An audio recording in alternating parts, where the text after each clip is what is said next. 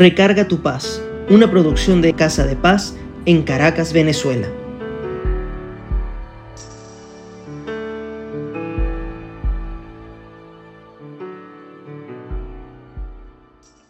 Una hija se quejaba con su padre acerca de la vida.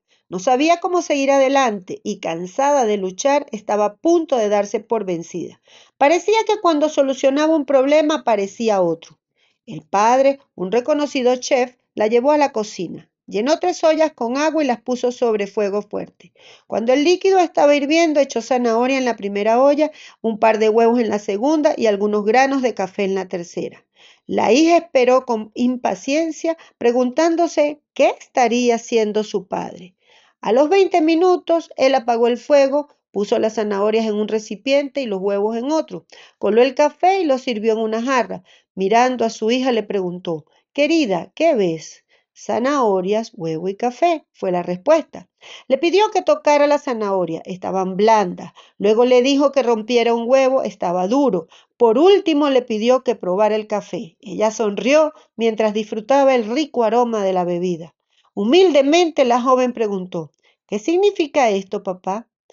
Estos tres elementos, explicó él, se han enfrentado a la misma adversidad, el agua hirviendo, y cada uno ha reaccionado en forma diferente. La zanahoria fuerte y dura se tornó débil y fácil de deshacer. El huevo era frágil, la cáscara fina protegía su interior líquido, que después de estar en el agua hirviendo se endureció. Los granos de café transformaron el agua, convirtiéndola en la rica bebida que te reconforta y calienta. ¿Qué eres tú? Le preguntó el cocinero a su hija cuando la adversidad llama a tu puerta. ¿Eres zanahoria, huevo o grano de café. Hoy en Recarga tu paz hablaremos de cuál es tu naturaleza en Dios y en Jesucristo y cómo con esa naturaleza puedes caminar en la adversidad con fe y paz. En la lectura se nos muestra que a veces somos fuertes, pero nos volvemos débil cuando la adversidad toca nuestra vida o la de algún ser querido. Y fíjense que uso la palabra adversidad que es una situación contraria o poco favorable. Observe, una situación así nos pasa a cada paso y eso no nos debería hacer perder nuestra fortaleza. Quizás tambalearnos, pero jamás perder ese hombre y esa mujer fuerte en Cristo Jesús. Por otra parte, Tampoco es que ante la adversidad endurezca tu corazón, como le pasó al huevo, que al calor lo puso duro. Es bueno mostrar nuestras emociones, es sano y nos ayuda a construir mejores relaciones. Debemos hablar conscientemente de lo que sentimos. Tiene que ver mucho con, ser asertivo y el no demostrarla puede llevarnos a dificultades posteriores. La Biblia dice, de toda cosa guardada guarda tu corazón porque de él mana la vida. Y también dice que no endurezcamos nuestro corazón. Y en una oportunidad le escuché un pastor decir que el corazón espiritual tiene mucho que ver con nuestro espíritu y puede dominar y controlar nuestros conocimientos, emociones, voluntades y hasta nuestro sentido. Así que ante la adversidad, no lo endurezcas. En todo caso, hay que ser como el grano de café ante la adversidad demuestra su olor fragante y le da sabor a otros con su actitud. Quizás no sepas que mi hijo, el pastor que hace las prédicas aquí en el podcast, fue operado de corazón abierto a los ocho meses de nacido y le diagnosticaron el problema 15 días después de su nacimiento. Les cuento, él es mi segundo hijo y la primera es una niña. Él vino después de nueve años y cuando nació parecía que el sol estaba dentro de nuestra casa. Mi hija nos había pedido un hermano, así que estábamos de fiesta. Sin embargo, el médico que lo trajo al mundo recomendó una evaluación con un neonatólogo y ahí se evidenció la primera señal de la adversidad, que vendría y que estaría ocho meses mostrando cuál era nuestra naturaleza en Dios. Pero no desmayamos, oramos sin cesar, íbamos a la iglesia todos los días que había servicio, atendíamos las orientaciones con sujeción y pasábamos todos los tragos más amargos que jamás hubiésemos pensado con Dios y con la palabra. Sin embargo, en todo momento la gente vio una familia que mostraba a Dios en ellos. A veces Hermanos en la fe nos veían y más bien salían fortalecidos ellos ante lo que estuvieran viviendo. Y así no los decían.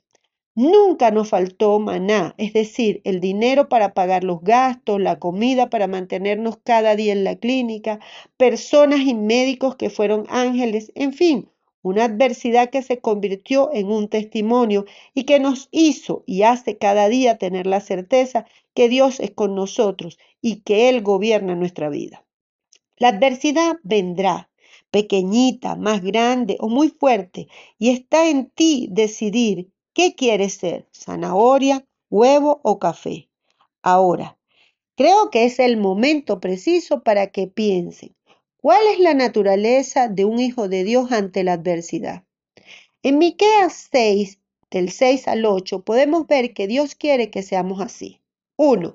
Que practiquemos la justicia. 2 que amemos la misericordia. Tres, que seamos humildes ante Dios Padre, Hijo y Espíritu Santo. Miqueas fue un profeta y cuyo nombre significa quien como Jehová. Volvamos a la naturaleza que Dios quiere de nosotros. En Proverbios 21 y 21 dice que el que sigue la justicia y la misericordia hallará la vida, la justicia y la honra. Esto que nos dice Proverbio quizás no alegre mucho a quien tiene un problema económico, pero si tienes vida y honra ante la gente, se te pueden abrir puertas grandes. Sin embargo, si demuestras ante Dios ser justo, tener misericordia y perdonar a quien te hizo algo, tu Padre Celestial abrirá los cielos y vendrá tu bendición, que no será momentánea, sino que se extenderá por muchas generaciones. En Proverbios 18:10 dice, Torre fuerte es el nombre de Jehová, a ella correrá el justo y estará a salvo. En cuanto a amar la misericordia, significa que no solo amemos la misericordia que Dios nos extiende a nosotros, sino que nos deleitemos en que Dios extienda esa misma misericordia en los demás. En Miqueas 7:19 dice que Él volverá a tener misericordia de nosotros. Él hollará nuestras iniquidades y echará en lo profundo del mar nuestros pecados. Así es la misericordia de Dios. Y así como hace con nosotros, también lo hará con el que lo busque.